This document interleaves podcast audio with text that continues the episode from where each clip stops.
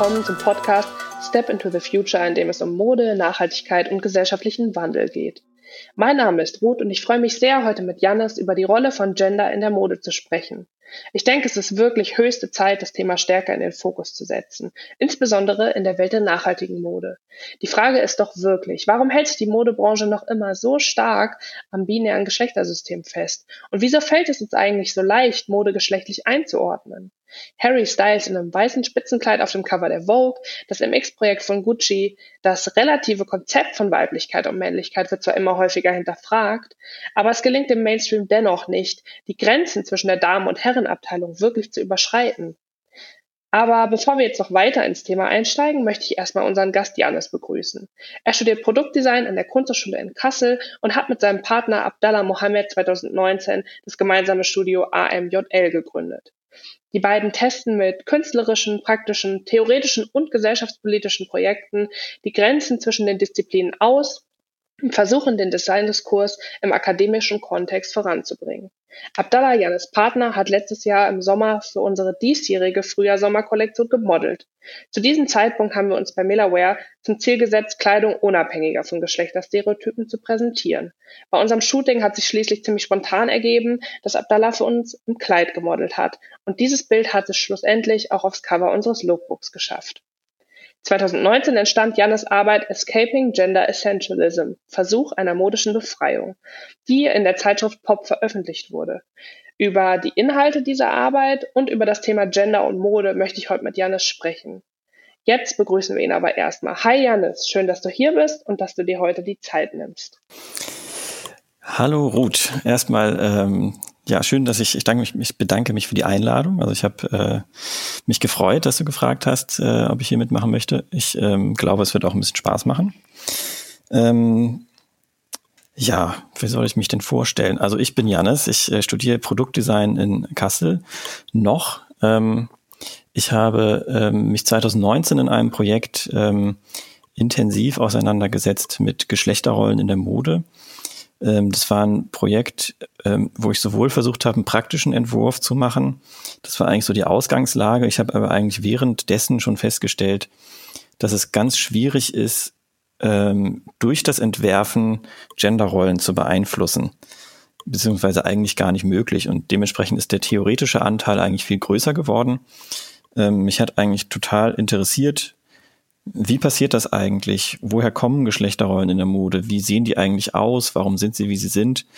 Wie verstetigen sie sich? Was kann man, könnte man eigentlich überhaupt was dagegen tun? Wobei am Ende in meiner Arbeit gar nicht so sehr im Mittelpunkt stand, was man tun könnte, sondern eigentlich eher eine Analyse, was eigentlich Stand ist. Ähm, wie bin ich eigentlich gekommen auf dieses Thema? Das ist vielleicht auch ganz interessant zu wissen. Ähm, schon seit langer Zeit, also auch bevor ich mich mit der Arbeit beschäftigt habe, ähm, schon Jahre vorher, bin ich eigentlich immer zunehmend frustriert geworden mit der äh, Herrenbekleidung.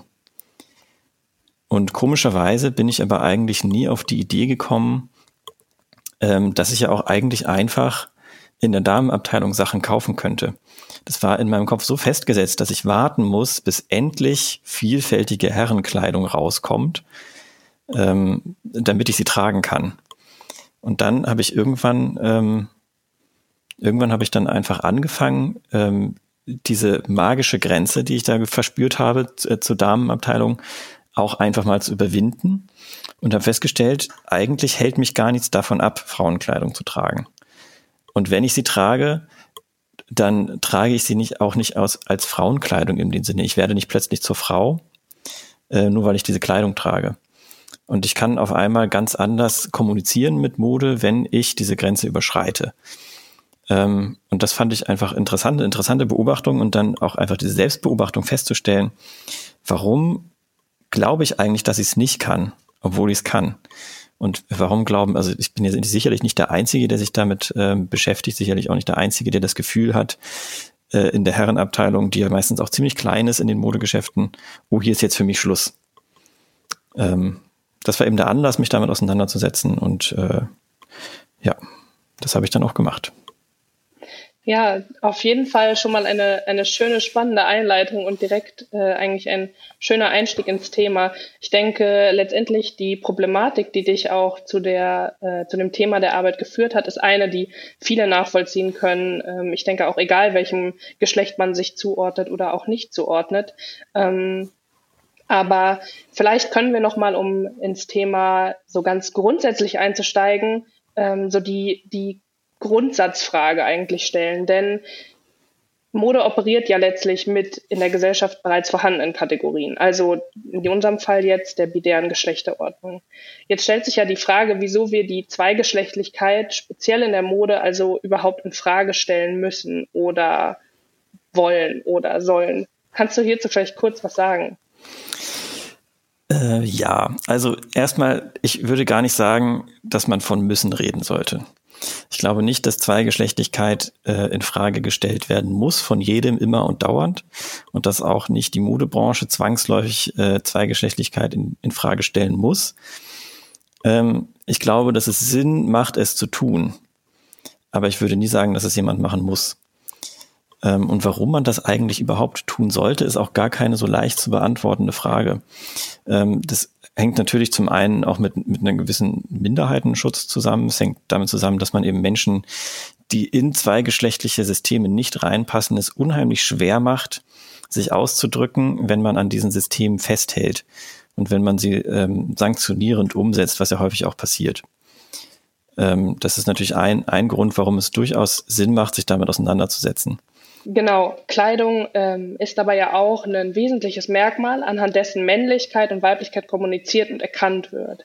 Sicherlich ist genau diese Tatsache auch für viele Cis- und Transpersonen ähm, relativ wichtig, um sich eben als klar ähm, männlich oder weiblich inszenieren zu können. Und viele Transmenschen zitieren ja genau solche eindeutig geschlechtlich konnotierte Mode ähm, und nutzen sie für sich. Gleichzeitig finden uneindeutige Formen von Geschlechteridentität und eben gender-nonkonforme Menschen in der Mode kaum statt und die binäre Eindeutigkeit bedeutet für sie eine wahnsinnig große Belastung. Du hast ja eben auch erwähnt, dass es durchaus auch eine äh, Sanktionierung dieser Menschen gibt im Alltag, im Arbeitsleben beispielsweise und so weiter. Ähm, Hast du eine Idee oder hast du in deiner Arbeit auch ähm, die Gedanken darüber gemacht, wie man diese Eindeutigkeit und die Uneindeutigkeit von Geschlechteridentitäten miteinander verbinden könnte? Ähm, also vielleicht muss man dafür ein bisschen ausholen. Ich glaube, ähm, was vielen Menschen nicht bewusst ist oder eigentlich wahrscheinlich den meisten nicht bewusst ist, ähm, ist, dass es das Mode existiert natürlich nicht irgendwie total losgelöst von der Gesellschaft und ist was ganz eigenes und kann ganz eigene ähm, Setzungen vornehmen. Was aber passiert, wenn Mode geschlechtlich gelesen wird, und das ist eben das, was passiert, Mode wird geschlechtlich gelesen und sie ist es nicht von selber. Ein Kleid ist nicht automatisch weiblich, sondern das, was wir mit dem Kleid assoziieren, ist weiblich. Und das ist einfach ein ganz wichtiger Unterschied, finde ich, dass man, dass man eben anfängt zu lernen, lesen zu lernen, ähm, dass Geschlechterbilder immer uneindeutig sind. Also äh, Gertrud Lehnert hat äh, den, den Ausdruck geprägt des Modekörpers. Ähm, sie sagt, wenn ein Mensch sich kleidet, dann lässt sich die Kleidung und der Mensch nicht mehr getrennt voneinander betrachten und sie gehen so eine Art ähm, Hybridwesen, sie werden so eine Art Hybridwesen. Körper und Kleid amalgamieren zu etwas Neuem und das ist dann der Modekörper. Und dieser Modekörper ist performant. Also es bedeutet, es ist eine Handlung. Es ist eine Art Performance, eine Aufführung. Wenn ich etwas trage, wenn ich Bekleidung trage, dann führe ich etwas auf. Ich werde sozusagen zu einer Persona, zu einer Figur, die, äh, die ich in der Öffentlichkeit darstelle. Also das ist natürlich auch wieder ganz schwierig, dann einfach eine Lösung zu haben. Eine einfache Lösung gibt es auf jeden Fall nicht. Ähm, auf jeden Fall ähm, hilft es, den eigenen Blick dafür zu schärfen, dass immer alle Geschlechterbilder uneindeutig sind und dass immer alle ähm, Geschlechterbilder genau das sind, nämlich Bilder, es sind Projektionen, es sind Zuschreibungen, die wir vornehmen, es sind Dinge, die wir in lesen in Menschen. Und ähm, ich plädiere einfach immer dafür, dass alle, auch äh, Menschen, die sich eindeutig eingeschlechtlich selbst wahrnehmen, ähm, dass auch die ihre, ihren, das ist das, ihr Verständnis von Geschlecht überdenken und die Möglichkeiten nutzen, die das bietet. Also mit äh, uneindeutigen Zeichen zu spielen, ist, das ist, es eröffnet sich ein wahnsinnig großes Spielfeld ähm, des Selbstausdrucks. Also Mode hat immer auch viel mit Identität zu tun. Und ähm, Identität ist etwas, wovon wir vielleicht intuitiv ausgehen, dass es etwas äh, etwas Inneres ist, ein irgendwie ein wahrer Kern, der vorher da ist, und dann suchen wir uns die Mode, die dazu passt. Ähm, tatsächlich ist es aber eigentlich eher so, dass wir unsere Identität überhaupt erst konstruieren. Das machen wir nicht immer unbedingt aktiv und absichtlich, aber sie, sie konstruiert sich, diese Identität, eben auch dadurch, was wir anziehen, wie wir uns kleiden, wie wir gesehen werden. Und ähm, das ist ganz maßgeblich, wie wir gelesen werden. Und deswegen finde ich es ganz wichtig, ähm, den Blick dafür zu schärfen, ähm, Ambivalenzen zuzulassen und Ambivalenzen ähm, ja auch zu sehen.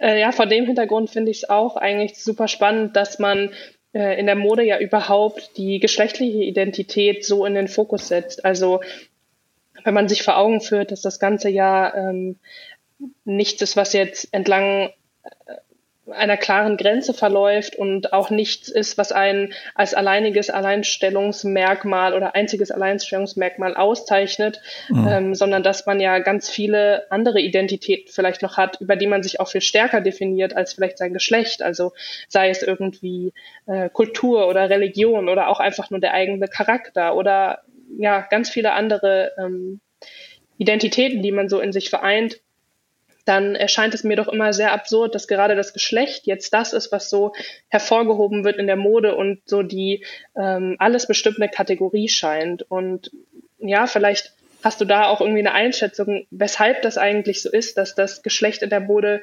diese diese große Kategorie ist, die letztendlich immer über allem steht. Also bevor wir in irgendwelchen stilistischen Richtungen denken oder irgendwelchen subkulturellen Richtungen, ähm, denken wir auch immer in dieser Binarität von Männer- und Frauenmode und Trends für Damen und Herren und ja. Ja, ähm, ich würde sagen, dass es aber gar nicht äh, ein alleiniges Mo Merkmal von Mode ist, sondern dass generell das Geschlecht eine unglaublich wichtige Rolle für uns spielt, ähm, unsere Identität zu kommunizieren. Ähm, natürlich, wir haben, äh, glaube ich, mittlerweile auch ähm, vermehrt gelernt und besser gelernt, ähm, Identitäten nicht notwendigerweise als konsistent wahrzunehmen oder als unveränderlich und statisch, ähm, sondern als äh, etwas, was durchaus Widersprüche beinhalten kann, als etwas, was immer wieder neu erfunden werden kann. Also gerade in Social Media ähm, machen wir ja genau das. Wir erfinden unsere Identität ständig neu. Also wer hat nicht schon mal irgendwann seine ganzen alten Bilder rausgelöscht, weil er, äh, weil er festgestellt hat, ich möchte das doch alles ganz anders. Äh, ich, ich bin jetzt jemand anders, ich will jetzt auf eine andere Art gesehen werden. Und das haben wir äh, auf eine gewisse Art und Weise gelernt und ähm, eigentlich auch mittlerweile einen besseren Umgang damit gelernt, ähm, dass Identitäten nicht immer gleich bleiben müssen, dass sie sich verändern können und dass sie ähm, nicht immer eindeutig sind. Äh, das hat sich aber irgendwie nicht so richtig rumgesprochen, bis in die Modebranche, habe ich das Gefühl. Also lange Zeit war eigentlich Mode eine Art Avantgarde. Man konnte in der Mode gesellschaftliche Entwicklungen sehen, bevor sie überhaupt diskutiert wurden, waren sie schon in der Mode. Die Mode war Anstoß dafür, überhaupt darüber zu sprechen. Also wenn wir uns Subkulturen angucken ähm, aus dem späten 20. Jahrhundert, äh, da ist wirklich wahnsinnig viel über Mode passiert und kommuniziert worden. Und ähm, das, was wir aber jetzt haben, dieses, äh, diese binärgeschlechtliche Mode, die kann das gar nicht kommunizieren. Also mit der ist es ganz schwierig, äh, Ambivalenzen zu kommunizieren, weil, ähm, weil sie so ein starres Konstrukt weiterverfolgt. Ja, und ähm, eine Frage, die sich da ja auch so ein bisschen stellt, weil ich glaube, dass es ähm, zunehmend durchaus irgendwie Lösungsansätze gibt oder okay, wir sprechen nicht von Lösungen, weil wir ja keine klar formulierte Problemstellung haben, aber es gibt Ansätze von Brands, ähm, auf diese diese Veränderung auch zu reagieren und äh, vielleicht irgendwie auch wieder so ein bisschen zurück zu diesem Avantgarde-Status zu finden. Ähm, und es gibt zum Beispiel viele Brands, die auf Unisex-Kollektionen oder ähnliches setzen. In deiner Arbeit wird aber relativ deutlich, dass du diese Herangehensweise jetzt nicht als Auflösung des binären Geschlechtersystems empfindest. Kannst du noch mal ein bisschen genauer erklären, warum Unisex-Mode das für dich nicht erfüllt? Ja. Ähm, also wir haben es immer sowieso, wenn wir uns mit Geschlechterrollen auseinandersetzen, mit einem Dilemma zu tun. In dem Moment, in dem wir uns mit diesen Rollen auseinandersetzen, konstituieren wir sie überhaupt? Also wenn wir anfangen darüber zu sprechen, werden sie überhaupt erst relevant. Und je mehr wir darüber sprechen, desto relevanter werden sie, desto wichtiger werden sie, desto mehr Raum nehmen sie ein. Und ähm, dadurch ist es eben so, wenn wir äh, uns mit einem Thema auseinandersetzen, dann machen wir es immer wichtiger und wir bestätigen in gewisser Weise auch das, was wir eigentlich aufheben wollen. Ähm, und jetzt ist es so, äh, speziell bei der Unisex-Mode, ich finde sie deswegen ähm, nicht geeignet als Lösungsansatz, weil sie eigentlich das Problem überhaupt nicht verhandelt. Also Unisex-Mode wendet sich jetzt an Männer und Frauen. Das heißt, sie will eine Mode sein, die Unisex, also sozusagen ein einheitliches Geschlecht hat. Dadurch verschwindet das Geschlecht aber ja nicht. Das sind dann Männer und Frauen, die in der gleichen Kleidung sind, ähm, die aber dann umso mehr trotzdem noch geschlechtlich gelesen werden. Also wenn ich dann eben als Frau in einem Kleid, äh, in einem äh, Unisex-Kleidungsstück stecke, dann, wie du jetzt auch schon siehst, ich sage immer noch Frau. Ähm, ja. Trotzdem wird natürlich darüber irgendwie immer noch, also vielleicht nicht über das Kleidungsstück, aber trotzdem im Zusammenspiel mit dem Kleidungsstück im Modekörper über Geschlecht kommuniziert. Und ähm, was Unisex-Mode eben dann, also ich gehe jetzt immer davon aus, Unisex als Lösungsansatz würde ja heißen, alles ist Unisex. Es gibt eigentlich gar nicht mehr männlich und weiblich, sondern alles ist Unisex. So, das ist die eine Möglichkeit, Unisex zu verstehen als Lösungsansatz. Ähm, und da haben wir dann das Problem, es gibt eigentlich nicht keine Geschlechter mehr, sondern es gibt ein Geschlecht. Und das macht es noch viel schwieriger für vielfältige Geschlechteridentitäten ähm, das zu kommunizieren. Das würde, das würde heißen, jemand, der non-binary ist, jemand, der transsexuell ist, ähm, jemand, der ähm, ständig wechselnde Identitäten haben möchte, der könnte das gar nicht mehr. Weil eben nur noch die biologische Zuweisung möglich ist, wenn alle eigentlich das Gleiche tragen. Ja. Ähm, und dann gibt es natürlich die andere Möglichkeit zu sagen, Unisex könnte ja als dritte Kategorie eingeführt werden. Wir haben einmal Männer, wir haben Frauen und wir haben Unisex und das ist alles, was irgendwie dazwischen ist. Und das, ähm, das führt natürlich einerseits dazu, dass man, dass es auch eine eigene Art von Diskriminierung ist, zu sagen, es gibt hier jetzt für die, die sich nicht so einordnen können, nochmal eine Extramode. Das ist so die, die Randgruppenmode. Das ist dann die Unisex-Mode. Das ist natürlich jetzt überspitzt formuliert. Ich würde jetzt, äh, das ist jetzt kein so direkter Vorwurf, es ist nur, ähm, ich versuche das jetzt ein bisschen äh, überspitzter darzustellen. Und dann, was eben auch passiert ist, dass die eindeutige Zuordnung dadurch gar nicht unterbrochen wird so richtig. Es gibt dann eben drei Kategorien statt zwei, aber trotzdem müssen diese Kategorien eindeutig zugeordnet werden, mit wie sie lesen können. Ja, das ist auf jeden Fall ein, ein finde ich, sehr spannender Gedanke. Also ein ganz spannendes Thema, was mir dazu einfällt, ist, dass ja in anderen gestalterischen Richtungen, also sei es jetzt mal so ganz allgemein produktbezogen, ähm, immer mehr auch die Forderung laut wird, dass man einfach weniger von geschlechtlichen Zuschreibungen als irgendwie basierend auf Funktion oder Eigenschaft Produkte einteilt. Also das klassische Beispiel ist da immer der Rasierer. Es, jeder kennt das. Es gibt Frauen- und Männerrasierer, die äh, sind ganz unterschiedlich gestaltet. Der Männerrasierer ist irgendwie ähm, schwerer und scharfkantiger und irgendwie so gestaltet und der Frauenrasierer ist so ganz rund und rosa oder lila. Und letztendlich geht es aber ja immer darum, dass man an irgendwelchen Körperstellen sich Haare entfernen möchte und eigentlich es ja nur darum geht, was für eine Art Haar möchte man an was für einer Körperstelle entfernen und nicht darum, ob ich jetzt den Rasierer als Mann oder als Frau verwenden möchte. Hier wird ja dann immer stärker gefordert, dass dann die Rasierer eben nicht mehr als Männer- oder Frauenrasierer verkauft werden, sondern vielmehr als Rasierer für diesen Körperbereich oder jenen Körperbereich.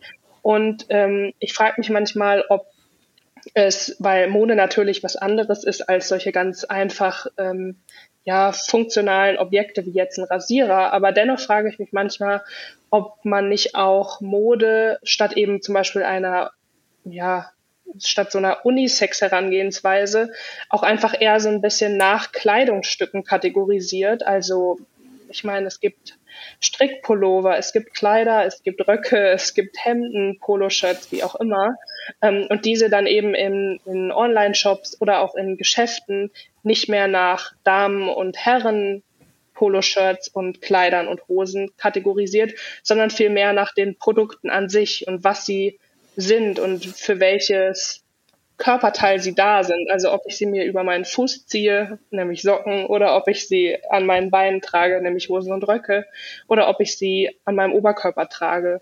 Ist das irgendwie vielleicht eine Herangehensweise, die, um die Binarität abzulösen, ähm, auch interessant wäre? Oder denkst du, dann würde man eigentlich ähm, ja auch so eine ja so eine geschlechtliche Zuordnung, die eben wiederum zum Beispiel Transpersonen auch wichtig ist oder auch Leuten, die sich irgendwie eindeutiger ähm, ja, kleiden möchten. Äh, ist das was, was dann für diese Menschen verloren gehen würde? Wie siehst du das?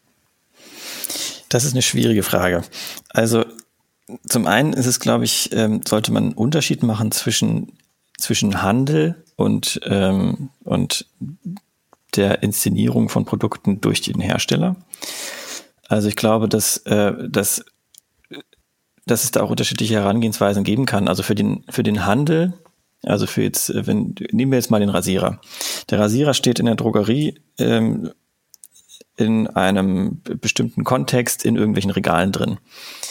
Ähm, und die Drogerie hat jetzt, ich weiß gar nicht, wie lange das schon so ist, aber es ist auf jeden Fall länger so, gibt es immer Männerabteilungen und Frauenabteilungen. Und beziehungsweise es gibt eigentlich die ganze Drogerie und dann gibt es die Männerabteilung. So ist es da eigentlich. Das ist eigentlich witzigerweise verdreht. Früher war das äh, bei vielen Dingen eigentlich andersrum, dass irgendwann die Frauenabteilung dazugekommen ist und es eigentlich immer nur alles für Männer gab. Weil Männer nämlich eigentlich die Menschen sind und Frauen sind die etwas anderen Menschen. Ähm, das hat sich, äh, ist teilweise jetzt ein bisschen anders. Bei der Drogerie ist es witzigerweise umgekehrt eben, dass man eigentlich davon ausgegangen ist, Schönheitsprodukte sind immer für Frauen. Und ähm, dann hat man festgestellt, naja, Männer sind ja auch ein Markt. Und jetzt gibt es extra für Männer spezielle Produkte. Ähm, jedenfalls, wenn man da jetzt den, den Rasierer einsortiert, da passieren einfach ähm, verschiedene Dinge. Der, der Rasiererhersteller selber macht ja auch eine Werbung und eine Inszenierung. Und ähm, im Verkauf kann es teilweise ja auch ähm, ganz andere Gründe haben, warum es die Herrenabteilung gibt und die Damenabteilung und ähm, als für den Hersteller selber. Es kommt aber beides eigentlich darauf zurück, dass es letztlich eine marktwirtschaftliche Überlegung hauptsächlich ist. Wenn der Hersteller Herren- und Männerrasierer, äh, Herren- und Damenrasierer verkauft, kann er doppelt so viele Rasierer verkaufen, weil ähm, Männer und Frauen ganz unterschiedliche Rasierer kaufen müssen. Du kannst nicht irgendwie sagen, ich nehme den gleichen Rasierer, nur eine andere Klinge, sondern Frauen brauchen einen anderen Rasierer als Männer. Und durch diese Funktionsdifferenzierung kann man auf so einem gesättigten Markt natürlich, äh, also wie dem gerade diesem Beauty-Markt, so einem gesät also vollkommen übersättigten Markt, ähm, wieder Alleinstellungsmerkmale finden.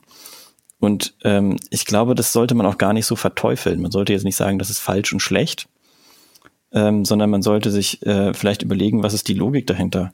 Warum werden die Dinge ähm, so dargestellt? Warum werden sie in den, in den Regalen so eingeräumt? Warum gibt es die extra Männerabteilung?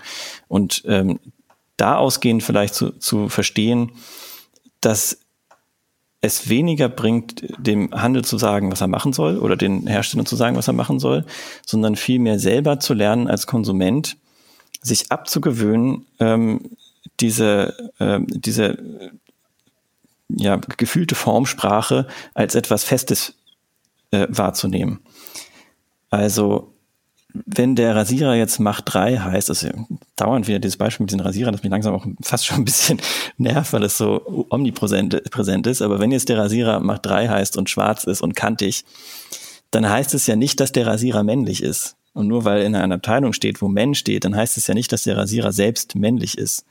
Und wenn jetzt ähm, die, der Rasiererhersteller statt der äh, Damenrasierer und Herrenrasierer ein ähm, versucht, einen neutralen Rasierer herzustellen, dann stellt sich ja schon die Frage, welche Form ist denn neutral und warum ist sie das? Also da findet ja auch wieder eine Zuweisung statt oder eine Zuschreibung statt. Das sind ja auch Projektionen. Und es ist viel wichtiger aus meiner Sicht als Konsument selber und nicht nur als Konsument, sondern einfach im gesamten Alltag diese ständige Zuschreibung zu hinterfragen und äh, äh, sichtbar zu machen für sich selber, dass da eine Zuschreibung stattfindet. Also für mich wäre es eigentlich wichtiger, dass äh, Männer anfangen, also Menschen, die sich wirklich ganz äh, klar männlich fühlen, anfangen, Frauenrasierer zu kaufen, scheinbare Frauenrasierer und umgekehrt. Ähm, weil da nämlich ein Akt stattfindet, also eine Aufführung stattfindet. Also da fange ich an, bewusst zu hinterfragen, warum nehme ich das als weiblich und das als männlich wahr, obwohl es eigentlich nur Formen sind. Es kann ja niemand sagen, irgendwie Kanten sind männlich und äh, Rundungen sind weiblich. Warum? Also warum sollten sie das sein? Sie sind es nicht an sich, sondern sie sind es, weil wir es gelernt haben, sie so zu lesen. Ja, dann, dann lassen wir das Rasiererbeispiel auch lieber schnell hinter uns. du beschreibst ja auch in deiner Arbeit eigentlich ganz gut, dass die Grenzen zwischen Damen- und Herrenabteilung zum Beispiel eigentlich ja imaginär sind, genauso wie die Unterscheidung zwischen Mann und Frau äh, einigermaßen willkürlich. Gleichzeitig ähm, sprichst du aber auch davon, dass die Unterscheidung zwischen männlicher und weiblicher Mode nicht abgeschafft werden soll. Und das hast du ja auch äh, eben schon mal so ein bisschen erläutert, sondern dass die Bewegung dazwischen ermöglicht werden soll. Also, dass Individuen eher die Möglichkeit bekommen sollten, sich in ihrer Identität nicht festlegen zu müssen und auf irgendetwas äh, Vorbestimmtes zurückzugreifen oder ihre Identität als vorbestimmt zu begreifen, sondern dass eben die eigene Identität eher einfach mehrdeutig und ambivalent ist. Also Du nennst es dann, dass Mode letztendlich nicht genderneutral sein soll, was ja ein relativ geläufiger Begriff ist mittlerweile, mhm. sondern vielmehr genderhybrid. Und ich finde es auf jeden Fall einen, einen super interessanten Gedanken und ich finde auch das Wort irgendwie in sich ganz schön. Vielleicht kannst du ja noch mal kurz erklären oder zusammenfassen, was du mit dem Wort Genderhybrid meinst. Also das Wort Genderhybrid, das geht so ein bisschen zurück auch auf äh, Gertrud Lehnert, die ähm, darüber geschrieben hat, also die hat es hergeleitet an ähm, Modeschöpfung von Alexander McQueen, der ähm, in seinen Modeschöpfungen, in der Inszenierung ähm, so sozusagen Hybridwesen zwischen Mensch und Tier geschaffen hat. Also indem er Elemente aufgenommen hat, die wir als tierisch lesen, mit, äh, mit, dem, mit diesem Kleid irgendwie in dem Modekörper, in dem gezeigten Modekörper hat äh, fusionieren lassen, hat er Hybridwesen geschaffen, die wir völlig anders wahrnehmen konnten. Und ähm, ausgehend davon äh, habe ich mir überlegt, dass diese Hybridität eigentlich ein sehr schöner Gedanke ist. Dass wir eben, das Problem ist eben für mich, ähm, ist das Problem, wenn wir von genderless oder non-gender oder ähm, genderfluid sprechen, ähm, dass eigentlich mitschwingt, dass es ein weder noch ist. Dass wir alle weder Mann noch Frau sind. Und ich möchte aber eigentlich, ähm, also in meiner Wahrnehmung ist es eher so, dass wir alle sowohl Frau als auch Mann sind. Dass es also ähm, nicht Männlichkeit und Weiblichkeit nicht gibt, dass sie einfach nur nicht so eindeutig zuzuordnen ist. Also, und ähm, das verstehe ich eben mit dem Hybriden, dass das, das Hybride ermöglicht, beides miteinander zu verbinden, beides irgendwie verschmelzen zu lassen zu einem, äh, zu einem Bild, das ambivalent wird, in dem äh, das deswegen aber nicht schlecht lesbar wird, sondern ich kann ähm, Männlichkeit und Weiblichkeit in einem hybriden Modell miteinander verbinden, meine eigene Männlichkeit und Weiblichkeit, die ich ja durchaus in mir trage. Ja, das ist auf jeden Fall, äh, finde ich, wirklich ein, ein, spannender Gedanke und auch einen, einen, eine spannende spannende Sichtweise auf das Thema, weil ich auch glaube, dass es sich gerade sehr, sehr stark eben in diese Richtung entwickelt von Genderneutralität und eben so dieser, also einfach keine Zuschreibungen mehr zu machen, während ja einfach uneindeutige Zuschreibungen äh, auch einfach total spannend sind. Und was du in deiner Arbeit aber auch formulierst, ist, dass ja nicht jetzt das Kleidungsstück an sich genderhybride Mode sein kann. Also ich kann nicht sagen, das ist jetzt ein genderhybrides Kleid oder eine genderhybride Hose, sondern dass ähm, das vielmehr durch die Inszenierung des Kleidungsstückes und eben ja der Inszenierung des Kleidungsstückes durch den es tragenden Menschen überhaupt erst passiert. Also wie, wie sieht denn dann genderhybride Mode in der Praxis aus und gibt es da also wenn man jetzt vielleicht auch mal so ein bisschen den Konsumenten, die Konsumentin ausklammert und auch nochmal mehr die, die Brands in den Fokus setzt, die nehmen ja nämlich auch Inszenierung von Mode vor. Welche Rolle spielt das? Ähm, ja. Also zunächst mal hast du schon ganz gut ausgedrückt, ähm, ein Kleidungsstück selber kann genauso wenig genderhybrid sein, wie es männlich oder weiblich sein kann in dem Kleidungsstück selber ist es nicht angelegt. Also selbst wenn ich als Gestalter ein äh, Kleidungsstück entwerfe und ich entwerfe es mit dem Gedanken, es für Frauen zu entwerfen und schneide es auf den weiblichen Körper zu, dann ähm, oder auf meine Vorstellung vom weiblichen Körper zu, ist ja auch wichtig, die Unterscheidung zu treffen, denn weibliche Körper sind ja durchaus wahnsinnig verschieden ähm, wenn ich jetzt auf meine Vorstellung von einem weiblichen Körper zugeschnittenes Kleidungsstück entwickle, dann wird das Kleidungsstück selber dadurch nicht automatisch weiblich. Es kann nicht von sich selbst aus weiblich werden. Das hat kein Geschlecht. Und das Geschlecht, das wir ihm zuweisen, das entsteht erst, wenn wir es tragen, wenn wir es inszenieren. Und das tun wir immer. Also man kann gar nicht nicht sich selbst inszenieren, wenn man irgendwie in Erscheinung tritt selbst wenn man sich, wenn man nicht in Erscheinung tritt, würde man sich, also wenn man jetzt streng genommen, selbst wenn ich jetzt mich völlig isolieren würde, würde ich dadurch trotzdem noch eine Art von Inszenierung äh, aufführen, auch wenn ich sie versuche nicht aufzuführen. Also man kommt da gar nicht raus, immer in der Inszenierung zu sein, ständig ähm, zu kommunizieren über Mode, mit Mode, über sich selbst, mit sich, also man kommuniziert auch mit sich selbst durch Mode. Und ähm, deswegen ist für die Genderhybridität, genauso wie für auch alle anderen Ansätze, die, in denen es irgendwie darum geht, ähm, Geschlechtergrenzen aufzuweichen und weniger starr wahrzunehmen, ist es immer entscheidend aus meiner Sicht, ähm, die Inszenierung und die Darstellung dieser Kleidungsstücke wesentlich mehr ähm, zu betrachten als das Kleidungsstück selber. Also wenn ich jetzt anfange, ähm, in meiner Herrenkollektion ähm, Rüschen an die Hosen zu machen, dann macht es da äh, aus dieser Herrenkollektion keine genderhybride Kollektion. Das, die Hose wird dadurch nicht irgendwie genderhybrid, sie wird dadurch nicht weiblicher, als es vorher war, ähm, sondern sie kriegt einfach nur Rüschen und das ist das Einzige, was passiert. Dadurch werden, wird mit den Geschlechtern eigentlich gar nichts verhandelt. Ähm, wenn ich das Thema verhandeln möchte, wenn ich die Entscheidung treffe, für mich ist das ein wichtiges Thema und ich möchte damit, äh, ich möchte das irgendwie thematisieren, dann ist es viel wichtiger, die Inszenierung ins Auge zu nehmen. Also wie fotografiere ich eigentlich die Mode? An welchen Körpern inszeniere ich diese Mode?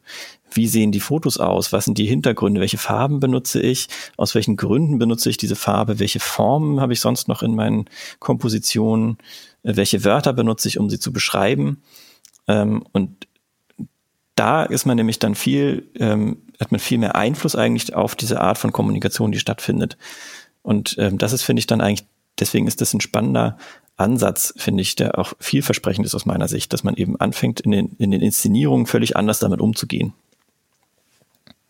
Ja, das äh, ist auch ein sehr spannender Gedanke. Ich, ich habe auch direkt einen, einen Anschlussgedanken, der, auf dem sich eine Frage ergibt an dich. Und zwar, ist es ja in der Regel so, dass ähm, ja Kleidungsstücke, die ähm, sozusagen eher dem männlichen Geschlecht zugeordnet werden, ähm, also sagen wir, ich meine, du hast ja schon genau erklärt, warum jetzt das Kleidungsstück per se nicht geschlechtlich sein kann, ähm, aber ja, ja, Kleidungsstücke, die vermehrt an Männern inszeniert werden und auch vermehrt an Männern getragen werden, also zum Beispiel irgendwie Anzüge und so weiter, ja auch ähm, meistens irgendwie Symbole sind, die ähm, solche Attribute wie Macht oder Dominanz und so weiter in sich vereinen, während äh, Kleidungsstücke, die weiblich inszeniert werden, an weiblichen Körpern ähm, eher als weich oder verletzlich und so weiter wahrgenommen werden.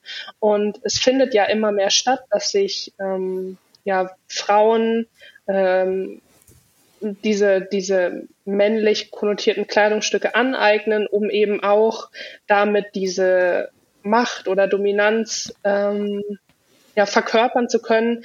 Ich frage mich aber immer, ob das sozusagen so ein, so ein sinnvoller oder eine sinnvolle Entwicklung ist, dass man sozusagen um äh, mit einem weiblichen Körper und als Frau irgendwie Macht ausstrahlen zu können oder Dominanz oder irgendwie so eine, irgendwie diese Attribute zu verkörpern, man sich immer männlichen ähm, Kleidungsstücken bedient und ob man es nicht auch schaffen könnte, ähm, so ähm, ja, das, das auch einfach, das so umzudeuten. Also schafft man es nicht auch, so weibliche Körper, die auch wirklich als weiblich gelesen werden, genauso machtvoll zu inszenieren? Ich weiß nicht, ob du den Gedanken verstehst, wie ich hm. den formuliert Doch, habe. Doch, ich verstehe ich verstehe genau. den Gedanken. Also ich, äh, ich verstehe den Gedanken total, weil also ich glaube, dass, äh, dass da auch einfach ähm, eine falsche Vorstellung damit einhergeht, was eigentlich Macht und Männlichkeit und Weiblichkeit und Weichheit bedeutet. Also ich würde nämlich dem immer entgegenhalten, ähm, dass nicht Macht männlich ist oder Männlichkeit Macht ist, sondern dass es natürlich auch äh, eine weibliche Form von Macht gibt ähm, oder eine, die wir als weiblich wahrnehmen. Und das natürlich auch das, was wir als männliche Macht wahrnehmen, dass auch das wieder eine Zuschreibung ist.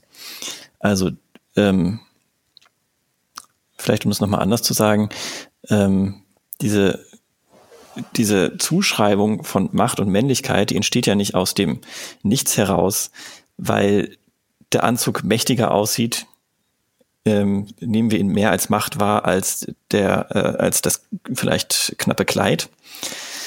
Ähm, sondern äh, eigentlich ist es ja eher vielleicht umgekehrt so, dass wir, weil Macht mit Männlichkeit so eng verbunden oder ähm, die politische Macht mit Männlichkeit so sehr verbunden ist, verbunden war, vor allem in der Vergangenheit, ähm, weil eben die öffentlich, die Sphäre der Öffentlichkeit und der Politik lange Zeit allein männlich war in der westlichen Welt.